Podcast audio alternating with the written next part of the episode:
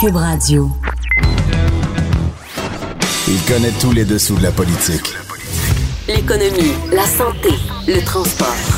Antoine Robitaille. Là-haut sur la colline. Cube Radio. Bon vendredi à tous. Aujourd'hui, à la haut sur la colline, il y aura la ministre de la Condition féminine Isabelle Charest sur ce meurtre révoltant commis à Québec d'une jeune travailleuse du sexe par un récidiviste violent. Comment mieux protéger les femmes? C'est la question qu'on va se poser et qu'on va lui poser. Notre compteur ensuite, Jean-François Gibault, sera là et il nous parlera du projet Saint-Laurent. Vous vous souvenez? C'était le projet annoncé dans le livre Cap sur un Québec gagnant de François Legault. Vous allez voir pourquoi on, on revient là-dessus. Mais d'abord, mais d'abord, il y a un vadrouilleur avec nous en studio. Donnez-moi des roses, mademoiselle, car j'ai rendez-vous. C'est très important. C'est très important. Bonjour, Patrick Belrose. Bonjour, Antoine. Correspondant parlementaire à l'Assemblée nationale pour le Journal de Québec et le Journal de Montréal. Joyeux anniversaire. Merci, merci. FADOC moins 10. Oui, 40 ans demain, c'est on rajeunit pas. C'est terrible. Et parlant de 40 ans, ça fait au moins même plus de 40 ans qu'on discute de ce sujet au Parti québécois, ce sujet qu'on va aborder, c'est-à-dire le référendum. Quand est-ce qu'on le fait? Mais ça revient encore cette semaine. Dis-nous pourquoi, La vie politique a été marquée par, euh, par euh, la question de souveraineté, fédéralisme. J'avais 80, euh, j'avais, je suis né en 80, donc euh, j'ai connu, j'ai, été marqué par euh, ce débat-là qui, qui revient toujours. Donc, on en parle aujourd'hui parce que évidemment c'est la course à la chefferie Oui. du Parti québécois et un des premiers à se lancer dans la course, Paul Saint-Pierre Plamondon, a fait une grande, euh, grande entrevue avec nous euh, au bureau parlementaire euh, en début de semaine et il a promis un référendum dans un premier mandat. Euh, ce qui est quand même étonnant dans le sens où euh, PSPP, comme on le surnomme, euh, était candidat en 2016 pour euh, succéder à euh, Pierre-Carl Pellado. Et à l'époque, il proposait plutôt un référendum dans un deuxième mandat. Et seulement si euh, un certain nombre de gens, 20% de la population, signaient un registre en faveur du référendum et que des sondages démontraient un appui de 45% à la cause de l'indépendance. Tout Donc, un changement de c'est cap. Une c'est une volte-face assez étonnante quand même. Euh, Monsieur Seppa Plamondon se justifie. Ben, premièrement, il dit à l'époque, quand je parlais d'un premier mandat, c'était en 2018, puis le deuxième mandat, c'était en 2022, donc le prochain, c'est 2022. Donc, il dit ça a toujours été la, la- la même date. On peut euh, Ah. sourciller, disons, en entendant l'explication, mais il dit que pour lui, ça a Il toujours est été la- avocat, hein? oui, exact. Des fois, Donc, ça paraît. il dit que c'est toujours dans, dans le même mandat, donc entre 2022 et 2026. Mais surtout, ce qui est, ce qui est quand même peut-être plus sérieux, il dit l'idée en 2018, c'était de chasser les libéraux. Il dit ça a été fait par la CAQ, pas par le Parti québécois, mais ça a été fait. Il dit donc maintenant, on en est à la deuxième phase du plan qu'il y avait à l'époque, donc l'indépendance. On va maintenant écouter la réaction d'un autre euh, prétendant au trône péquiste, Sylvain Gaudreau. Il a réagi hier, d'ailleurs. C'était à une de tes questions, euh, Patrick. Euh, écoutez, d'abord, je dois vous dire, j'ai été euh, étonné euh, ce matin euh, de voir ça parce qu'il y a quand même une, il y a quand même une évolution, on va dire, ou un changement important par rapport à sa proposition de il y a à peine trois ans, quatre ans là, lors de la course de, de 2000, euh, de 2016, euh, où là, il devient soudainement plus pressé. Alors, moi, je, je prends acte de ça et sûrement qu'on va avoir l'occasion d'en discuter là, lors du, euh, des débats et de la course euh, au leadership du, euh, du Parti québécois. Oh! Oui, Sylvain Gaudreau il, qui il- l'a- il était- il hésitait beaucoup. Euh, Ben, disons que le, le ton était gentil et posé, mais quand même, les critiques étaient assez dures, je trouve. oui, quand En même. dessous. euh, Lui aussi, il note la une volte-face Exactement. impressionnante. Et même une citation que j'aime beaucoup. Il dit euh, la proposition de M. Saint-Pamondon, c'est comme un peu de croire que par l'opération du Saint-Esprit, en fait, le, le terme qu'il utilisait, c'est la voix du Saint-Esprit, que le Québec va être prêt pour l'indépendance. Parce que c'est la grande question. Euh, on sait que présentement, les appuis sont à entre 25 30% Les plus généreux, on peut dire 35% d'appui environ. Qu'est-ce qui fait que euh, on pense pouvoir réussir un référendum avant 2026? J'ai posé la question à M. Saint-Pierre-Plamondon. Il m'a répondu, ben, si les Québécois nous élisent, ça signifie qu'ils sont prêts. Ah. Euh, je trouve que ça veut aussi dire qu'on est prêt à passer un tour parce que ça veut pas dire que les Québécois vont être prêts euh, dans deux ans à élire un, à élire un gouvernement souverainiste pressé. Euh, Monsieur Gaudreau, pour sa part, euh, il dit, ben, écoutez, moi aussi, je veux un référendum le plus rapidement possible, mais il faut d'abord gagner le, le, cœur et la tête des Québécois. Ouais. Euh, donc, ce qu'il dit, c'est quand on va se présenter en élection, je pourrais dire aux Québécois quel est mon plan, parce que là, rendu là, on, on aura vu si la cause de la souveraineté a avancé, mais on comprend qu'il n'y a pas question pour lui de proposer une démarche référendaire pressée. Il va être entouré de pressés, cependant. En tout cas, on peut déjà le dire parce qu'il y a Paul Saint-Pierre Plamondon, si on l'a dit. Et je pourrais ajouter peut-être M. Guinantel, qui a l'air d'être un pressé aussi. Donc, il, il, va y avoir plein de pressés. En tout cas, c'est des pressentis, là. Ils ne sont pas déclarés encore. Tout à fait. Et l'espace politique qui reste aussi au Parti québécois, ben, c'est la souveraineté. Euh, oui. Maintenant que la CAQ a pris tout le côté nationaliste, forcément, je pense que le Parti québécois n'aura pas le choix de vraiment miser sur l'indépendance. Il faut qu'il se démarque. Et c'est ce qu'ils ont fait déjà avec le congrès de refondation. Ils ont mmh. dit l'indépendance est au cœur de notre démarche. Il n'est plus question de, de tergiverser. Peut-être en terminant, M. Gaudreau a fait une publication Facebook plus tard dans la journée d'hier. Ah oui? C'est intéressant. Il a dit que clairement, il veut viser les 18-35 ans. On sait que déjà au cœur de cette plateforme, il y a la question de la transition écologique juste, un thème qui rejoint fortement les jeunes. Et il fait une promesse, et on, va, on va pouvoir le tenir là-dessus. Il dit, je m'engage à tout faire pour que, le, pour que le Parti québécois redevienne le premier choix des électeurs de 18 à 35 ans pour l'élection de 2022. Ouh. Et je ne sais pas si tu t'en souviens, c'est toujours une donnée qui, qui nous étonne. Euh, le premier choix des 18-35 ans, est-ce que tu te souviens, c'est qui? Actuellement, c'est le Parti libéral. C'est le Parti libéral ben du Québec. Oui, ben oui. Parfois, on pourrait penser que c'est le Québec, c'est Québec solidaire. Et pourtant, Québec solidaire arrive troisième, là, juste devant le Parti québécois. Mm -hmm. Mais c'est vraiment le Parti libéral en tête de liste. Absolument. Et euh, la CAQ qui suit derrière. Donc, euh, passer aujourd'hui de quatrième ou troisième à la première position, M. Gaudreau euh, s'est lancé tout un défi. C'est tout un défi. Et, et c'est un quadragénaire qui vous le dit, mesdames et messieurs. Merci de le souligner, Antoine. Merci beaucoup, Patrick Melrose. Là-haut sur la colline. Une entrée privilégiée dans le Parlement. Cube Radio. Isabelle Charret est au bout du fil. Bonjour. Bonjour. Ministre responsable de la condition féminine. Alors, le récidiviste Eustachio Galési a été formellement accusé du meurtre au deuxième degré de Marilyn Lévesque à la suite de la découverte de son corps violenté. La femme de 22 ans, donc, a rendu l'arme à l'hôtel Sepia. Comment une telle chose a pu se passer? Et, c'est révoltant, là. C'est euh, révoltant, en effet, puis je ne me l'explique pas, en fait, comment ça a pu se passer et comment euh, c'est comme si on voyait dans les conditions de libération conditionnelle que les femmes faisaient partie de sa thérapie, en guillemets. Oui. Comme si euh, c'était tout à fait normal que monsieur assumisse ses, ses pulsions sexuelles, alors qu'on sait très bien que c'est un homme extrêmement violent, qui a des pulsions si fortes qu'il en arrive à tuer sa conjointe. Donc, un passé lourd et sachant ça, on se retrouve quand même avec une condition où ça fait partie de, du cheminement de, de, de, sa réinsertion, de pouvoir euh, assouvir ses besoins sexuels. Alors moi, je trouve ça excessivement préoccupant et je pense que... Euh, ben, C'est ça, parce que la, la que... commission des libérations conditionnelles lui avait permis là, de, de, rencontrer des femmes afin de répondre, et ça c'est texto, là, à ses besoins sexuels. Oui, puis, puis le, le mandat de, de la commission des libérations conditionnelles, c'est de protéger la population. Donc, ils ont jugé que ces besoins primaient sur la sécurité des femmes, parce que c'est ça, c'est d'exposer les femmes à un être extrêmement dangereux, extrêmement violent, que, qui, qu'on peut pas, euh, en fait, qu'on peut pas prévoir quand il y aura une pulsion euh, euh, fatale. Et, et ça, moi, je, je, je me l'explique pas, et c'est pour ça que ma collègue demande des explications du côté de, du fédéral. Oui, Sonia Lebel a interpellé ce matin ouais. Bill Blair, là, le ministre fédéral, à ce sujet-là. Ouais.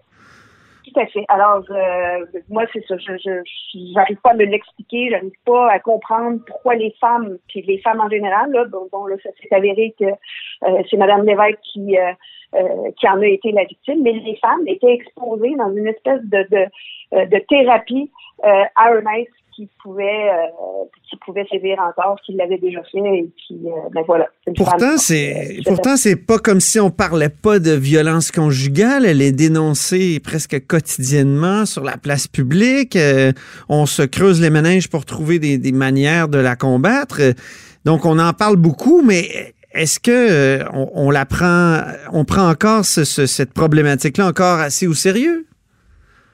Ben, moi, moi, ce que ce qui est bon, particulièrement dans ce cas-là, ce qui m'interpelle, c'est que est-ce que euh, les droits de, de euh, des agresseurs euh, sont plus importants que les droits de la sécurité, puis à l'occurrence les femmes parce que dans, dans un cas de violence conjugale euh, puis de violence sexuelle principalement les victimes sont des femmes. Je sais que ce n'est pas juste les femmes mais principalement on voit des femmes qui sont victimes donc, c'est ça qui, qui, est excessivement préoccupant et c'est ça aussi qui, euh, je pense, qui, est la priorité dans nos champs d'action. C'est vraiment de comment on va arriver à sécuriser les femmes, comment on va réussir à avoir euh, une cellule ou un noyau autour des femmes pour faire en sorte, quand on sait qu'un conjoint est, violent dans, le cas des violences conjugales, comment on va les sécuriser puis faire en sorte qu'elles ne soient pas exposées à, à des violences comme celle-là. Puis dans un autre euh, dans un autre lieu, ben c'est comment on va agir pour euh, pour mieux évaluer puis mieux contrôler aussi la dangerosité des, euh, des agresseurs. Alors il, y a, vraiment et, là c'est très dans, dans, la sphère de la sécurité et de la justice. Puis évidemment il y a des contraintes avec le fédéral, mais pour moi puis dans mon mandat, ben, c'est de faire en sorte de trouver des actions concrètes assez rapides parce que là on voit une escalade de, de cas dans les dernières semaines euh, excessivement préoccupante. Alors, comment on peut agir rapidement pour justement... Là, Quelles sont les pistes? Quelles sont les ben, pistes précises, là, plus généralement, pour protéger les femmes euh, de, de ces, ben, de ces euh, monstres-là? Oui, ben, il y a, on a parlé de, rapide, évidemment, euh, tout ce qui est le, le, le bracelet anti-rapprochement et tout ça. Bon, c'est, pas une c'est pas une option rapide, sauf que c'est une option à reconsidérer, je pense. Oui. Et euh, mais il y a toute la, la cellule Ça, c'est un, c'est un bracelet juste pour. Euh, on, a peut-être le temps de, de, de le dire. C'est un, c'est un bracelet qui serait mis à des. qui serait donc placé au poignet d'hommes violents qui envers, envers leur conjointe. Et c'est en France, je pense qu'on l'utilise, n'est-ce pas?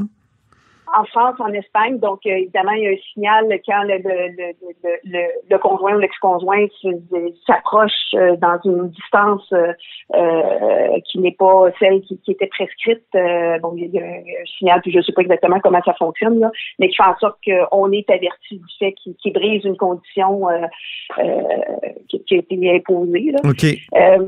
Mais bon, ça, ça peut faire partie, mais, mais je pense aussi, bon, on a, on a un comité d'experts qui se, qui se penche sur euh, euh, tout ce qui est l'aspect judiciaire et ça, on va voir la, la, suite des travaux. On a un plan d'action aussi qui a été mis en, en place euh, en 2018 par le précédent gouvernement, mais qui, qui faisait suite à des consultations avec plusieurs organismes, bon, avec différents regroupements et tout ça. Ce plan-là est encore valide et est encore applicable et il faut en fait le déployer de façon peut-être un petit peu plus rapide. Et le, le, le mandat que le premier ministre m'a donné euh, euh, juste avant Noël, ben, c'était justement d'accélérer de, un petit peu ce processus-là, puis de d'assurer aussi un, un, lien entre les différents ministères, parce qu'on on doit agir sur différents plans. Hein. On a euh, on a la sécurité, on a la santé, on a la, euh, la justice, on a l'éducation, on a la famille qui, qui sont interpellés parce que c'est un phénomène qui est tellement vaste qui est tellement complexe, mais dans un premier temps, là, où est-ce qu'on doit agir rapidement, c'est de créer justement cette cellule de protection autour des femmes euh, qui, qui s'est avérée euh, euh, avoir des, des, conjoints violents et mm-hmm. puis en même temps ben, agir sur la sur, sur l'élément de dangerosité des, des, conjoints et puis alors c'est une piste de solution là, pour. Euh, pour ces femmes qu'on appelle euh, pudiquement les travailleuses du sexe, là, qui sont des prostituées, euh, vous, Isabelle Charret, êtes-vous plus abolitionniste ou vous êtes pour une espèce d'accommodement pour dire, bon, mais ça, ça a toujours existé, ça existera toujours. Parce que je me souviens de ce débat-là en 2016, si je ne m'abuse, quand il y a eu euh, une nouvelle loi sur la, prostitution fédérale. C'était un grand débat entre les féministes. Vous, vous penchez vers, vers, quel, dans quel, vers quel camp? Ben, moi, je, je, me, je me suis pas encore arrêtée euh, sur, euh, sur les positions et tout ça. Par contre, ce qui, ce qui me préoccupe, c'est la sécurité des femmes et qu'elles qu'elles choisissent le métier qu'elles veulent. Euh, pour moi, c'est de, encore une fois, là, comment on comment on va agir auprès des femmes pour les sécuriser, pour mhm. faire en sorte que des situations comme celle-là ne se produisent pas. Donc, là, on part d'un individu qui, qui a commis l'irréparable en 2004 qui avaient déjà euh, eu des, des, des, séquences de violence conjugale, qui euh, des violences conjugales qui, qui ont escaladé jusqu'à un meurtre et qui continuent jusqu'à un deuxième meurtre. Alors ça, c'est excessivement préoccupant. Euh, alors, je pense que c'est là-dessus là, que qu'on va orienter nos, nos, nos travaux, puis c'est vraiment la priorité, sécuriser les femmes. Très bien, merci beaucoup, Isabelle Charret. Merci à vous. Isabelle Charret est ministre responsable de la condition féminine. Vous êtes à l'écoute de là-haut sur la colline. Là-haut sur la colline. La politique autrement dit. Cube Radio. Notre compteur est avec nous en studio et contrairement à Jean Charret, lui, il est prêt.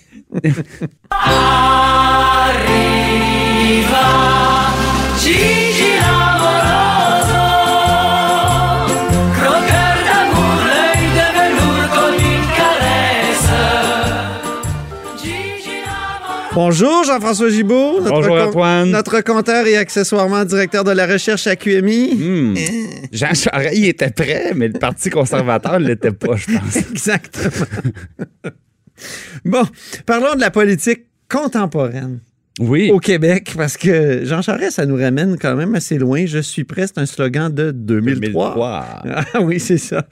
Parlons du projet Saint-Laurent. Oui, sautons dix ans plus loin, en 2013. C'est vrai? Ben oui. Alors, le livre. Le fameux livre de François Legault. Sur un, Québec, gagnant. oui. De, de, François Legault, dans lequel il, il, proposait quelque chose d'intéressant quand même. que le Saint-Laurent devienne une espèce de vallée de l'innovation, de la recherche et aussi du développement économique. Exactement. Ben, en fait, c'était Pourquoi on parle de ça? Ben, euh, euh, pourquoi on parle de ça? Parce que, évidemment, c'était dans le livre de M. Legault en 2013, mais euh, ce qu'on a appris, c'est que M. Legault, ayant de la suite dans les idées, a convoqué une espèce de grand-messe à Québec la semaine prochaine, où, par exemple, les gens des, universités, les gens des, municipalités concernées, les gens évidemment impliqués dans les ministères, donc un peu tout le monde ont été, ont été conviés pour un peu le, lancement ou la présentation euh, de, de, son projet de zone d'innovation. Donc, il appelle ça le projet Saint-Laurent dans son livre. Euh, maintenant, ça s'appelle les zones d'innovation. En fait, on parle de quoi? On parle d'un concept qui n'est pas récent, euh, mais qui a eu du succès ailleurs, autant en Europe qu'aux États-Unis. Par exemple, la Silicon Valley, c'est exactement ça, la région de Boston. M. Legault, dans son livre, parlait de Barcelone, Munich. il y a plusieurs exemples. Donc, en fait, c'est des endroits où souvent on a pris des, anciens quartiers industriels, mais qui sont proches, dans le fond, des cœurs des différentes villes, parce que souvent, à, l'époque, bien évidemment, on, structurait les institutions pas très loin des, euh, des industries là, qui, euh, qui faisaient travailler les, euh, les, gens de la ville. Puis là, souvent, bien, avec la, la réforme technologique, tout le secteur manufacturier est en perte de vitesse depuis longtemps. Donc, souvent, c'est des endroits où on réussit en milieu urbain à localiser des nouvelles entreprises puis à structurer des milieux de vie qui sont intéressants, par exemple, pour des jeunes finissants. Alors, on essaie de... Écoute, mais c'est plein de de mots-clés euh, à la mode, là, structurer des milieux de vie. Y a-t-il quelque chose de concret? ben, concrètement, ce que ça veut dire, c'est qu'on prend, les, les, par exemple, des universités, des centres de recherche, puis des entreprises innovantes, des startups, puis on essaie de les installer dans un lieu commun, un lieu géographique commun. Et euh, c'est euh, non seulement c'est intéressant parce qu'évidemment, c'est pour les inciter à travailler ensemble, mais c'est très attrayant pour la main-d'œuvre parce que, ah on le sait, il y a une pénurie de main-d'œuvre. Ici, à Québec, par exemple, il y a plusieurs jeunes formés euh, dans des secteurs de pointe qui n'ont pas envie d'aller travailler euh, en banlieue de Québec ou à l'autre bout de Sainte-Foy. C'est un défi de les amener là. Et souvent, ils veulent travailler. Est-ce que c'est pour ça que Jean-Paul Lallier, avec Bernard Landry, au début des années 2000, avait fait en sorte de, de, de, de toutes les attirer, d'attirer ces entreprises-là puis ces travailleurs-là dans Saint-Roch à Québec? Tout à fait, c'est exactement ça. Et le concept, et puis le, concept aussi des grappes, là, on remonte à Gérald Tremblay. Ben oui, ça fait longtemps, ça. Ben, Mais c'est encore bon, ça, les grappes? Ben oui, parce que c'est-à-dire, c'est de, créer aussi des masses critiques d'entreprise pour que ça devienne, par exemple, un endroit, soit la place où je veux aller si je veux travailler dans un secteur en particulier, parce que tous les, les employeurs, ils sont, ils sont regroupés à cet endroit-là. À Québec, il y a la grappe de l'optique. De l'optique, exactement. À Montréal, il y a l'aéronautique. Le multimédia multimédia, jeux vidéo. Bon. ouais. Puis là, M. Legault va quand même avoir des, des précisions très importantes à donner. Parce que, bon, pendant que tu parles du multimédia, euh, pour- comment on faisait pour convaincre les entreprises de s'installer dans un quadrilatère et, et d'aller s'installer là-bas? On donnait un avantage fiscal. Mhm. Donc, ça devenait intéressant parce que si ton entreprise s'installe là, il paye moins d'impôts, alors que s'il s'installe là, il en paye plus. Mais bon, il y, a eu des, il y a eu quand même, ça a bien fonctionné, mais il y a eu des problèmes parce que souvent, on se disait, ouais, on prend une entreprise, puis on- tout ce qu'on fait, c'est les inciter à déménager pour pas payer d'impôts. Fait qu'on veut pas ça. Alors, est-ce que, euh, comment M. Legault va procéder pour, parce que ça, il va falloir qu'il mette de l'argent. Je vais te dire, là, il y a des gens dans le secteur de l'industrie des- du, du numérique. Ah, qu'ils sont l'ont en- jamais, qu'ils l'ont jamais pris. Ben non, je pense à Louis Tétu de Coveo, Ouais. euh, par exemple, qui a toujours été très critique de ça, parce qu'on dit, hey, en en payant, en, en subventionnant les salaires, on vient nous chercher des, des talents extraordinaires. Euh, D'autres ont dit, ben, pourquoi on irait s'installer dans Saint-Roch alors qu'on peut s'installer ailleurs? Donc, ça ça a été critiqué quand même. Voilà. Mais la- je sais que la première phase, c'est la décontamination de plusieurs terrains. Ouais. Pourquoi? Parce que dans les grands centres urbains, souvent, les, on dit, ça n'existe pas des terrains où plusieurs entreprises ou des grandes entreprises peuvent s'installer à proximité des villes parce que le bâti est déjà là. Alors souvent, justement, cette possibilité-là existe si on prend des vieux sites industriels et qu'on on vient les décontaminer puis les, réaménager comme il faut. Alors souvent, ben, disons, ben, à Trois-Rivières, je viens de Trois-Rivières, ben, toute l'industrie des pâtes et papiers, évidemment, qui, a faibli avec les, avec les années, avec la révolution numérique, ben, ils ont des très beaux terrains en bordure du fleuve Saint-Laurent, près de la ville. Mais là, évidemment, il y a eu de l'activité lourde pendant des années, puis Ben c'est oui. contaminé. C'est plein de plomb puis Voilà. de-. Alors, euh, ouais. ça, il y en a un peu partout. Dans le coin de Montréal, c'est la, même chose. Le M. Legault, il veut commencer par, par ça. Donc, il va avoir un, un grand chantier, puis ça, ça avait déjà été annoncé, là, de décontamination puis d'aménagement de nouveaux terrains. Mhm. Alors, ça, c'est une première phase. Puis après ça, il va sûrement avoir un chantier d'infrastructure. Puis là, on verra si en plus de ça, il rajoute des crédits d'impôt ou tout simplement, parce que M. Legault aime bien ça, dire, ben dans le fond, soumettez-nous des projets. Puis si vos projets, dans le fond, vous proposez qu'ils soient situés dans une de nos zones d'innovation, ben on mettra de l'argent, nous aussi, euh, le gouvernement, donc de l'argent public. Alors, toute cette forme-là, ça va être présenté donc aux grands partenaires que sont les villes, justement, les, les universités, les centres de recherche, sûrement aussi des, des, des, euh, des chambres de commerce, puis le, le- le milieu des entreprises. Alors, ils vont se expliquer ça, donc, la semaine prochaine à Québec, le 29. Donc, il était sérieux en 2013. Ben- C'était pas juste des paroles en l'air, mais c'est souvent comme ça avec François Legault. Monsieur, hein. Monsieur Ce Legault que tu a, me disais a tout les, à l'heure. a les défauts de ses qualités, c'est-à-dire euh, il est très têtu, mais euh, dans ce cas-ci, ben justement, il, a ça dans il a ça dans la tête depuis euh, très longtemps. Donc son livre remonte à 2013, il en parlait même un peu avant. Puis ben là maintenant on est en 2020, il est premier ministre, puis c'est par là qu'il s'en va. Et c'est intéressant aussi parce que Monsieur Legault, on dit de lui que c'est un premier ministre économique. En fait, il dit ça de lui-même, puis il réussit assez bien à convaincre les gens de ça. Ça vient de son passé évidemment de PDG d'Air Transat, d'homme d'affaires, mais pour le moment, M. Legault, depuis qu'il est premier ministre, son seul grand geste économique, ça a été de, de un consolider Investissement Québec, de euh, fusionner beaucoup d'activités avec le ministère de l'Économie, de Ce qui a soulevé toutes sortes de questions, Oui. de copinage, euh, notamment autour Mais- de, de, de son ministre. Mm. autour de son ministre. Mais ceci dit, euh, prendre Investissement Québec, puis lui donner un peu plus à manger, le mettre de l'argent là-dedans, grossir un peu la chose, c'est bien.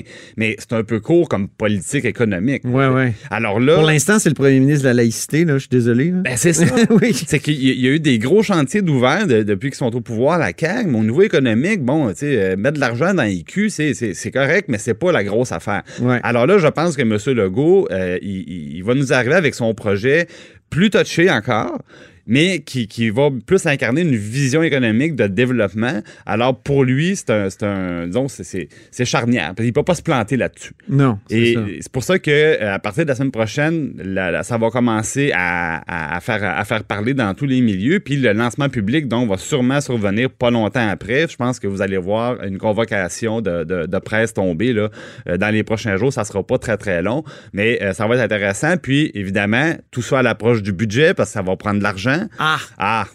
Alors, évidemment, ça va prendre des mesures budgétaires sûrement dans le prochain. euh, dans le Notre prochain compteur est toujours attentif aux effets budgétaires des choses. Ben, je veux dire, c'est très bon. C'est euh, le budget, parce que six mois plus tard, il y a une mise à jour. Mais essentiellement, Mm. les bonnes nouvelles en politique, ça vient, ça vient au budget. Je sais pas s'il va reprendre les mêmes termes en vallée de l'innovation. C'est sûr que oui, Antoine. Tu penses? Ah, oui? mon Dieu, oui. Il y a des choses, par contre, quand on re- relit le livre, qui sont complètement disparues du discours de M. Legault. Ah tout ce qui était pétrole. Hey! Pétrole, hydrocarbures, il était très ouvert, là. euh, Ouais, il est moins ouvert maintenant. Ouais. Hum. Hein, il tiens, j'ai une phrase ici. Le Québec de demain devra aussi tirer profit de ses mines, de ses forêts et même de ses ressources gazières et pétrolières. Gazières? Peut-être, je sais pas, avec euh, Oh mon Dieu, mais le même en- gazoduc. Ça, c'était à la page 11. C'était à la oh, ça commençait tôt. Hein? Oui, oui, je te dis. Ouais, alors que, puis, par exemple, il, talonnait le gouvernement libéral pour euh, ne pas abandonner Anticosti. Exactement. Là, aujourd'hui, Anticosti, ben, le seul projet qui existe, c'est d'en faire une réserve mondiale. mais Bon, ça, ça a changé, mais la vallée de l'innovation, on a l'impression que ça reviendra Donc, dès la semaine à prochaine. suivre la semaine prochaine quand même. Donc, un gros morceau de la politique, euh, de la politique économique de M. Legault qui s'en vient. Ben, merci beaucoup, notre compteur. Pas du tout fâché aujourd'hui. Ben non, c'est On pas- aime bien un petit grognement à la fin, par exemple. Ah, OK, ben, parfait. c'est vendredi. Cette émission est maintenant disponible en podcast. Rendez-vous dans la section balado de l'application ou du site cube.radio pour une écoute sur mesure en tout temps. Cube Radio, autrement dit. Et maintenant, autrement écouté.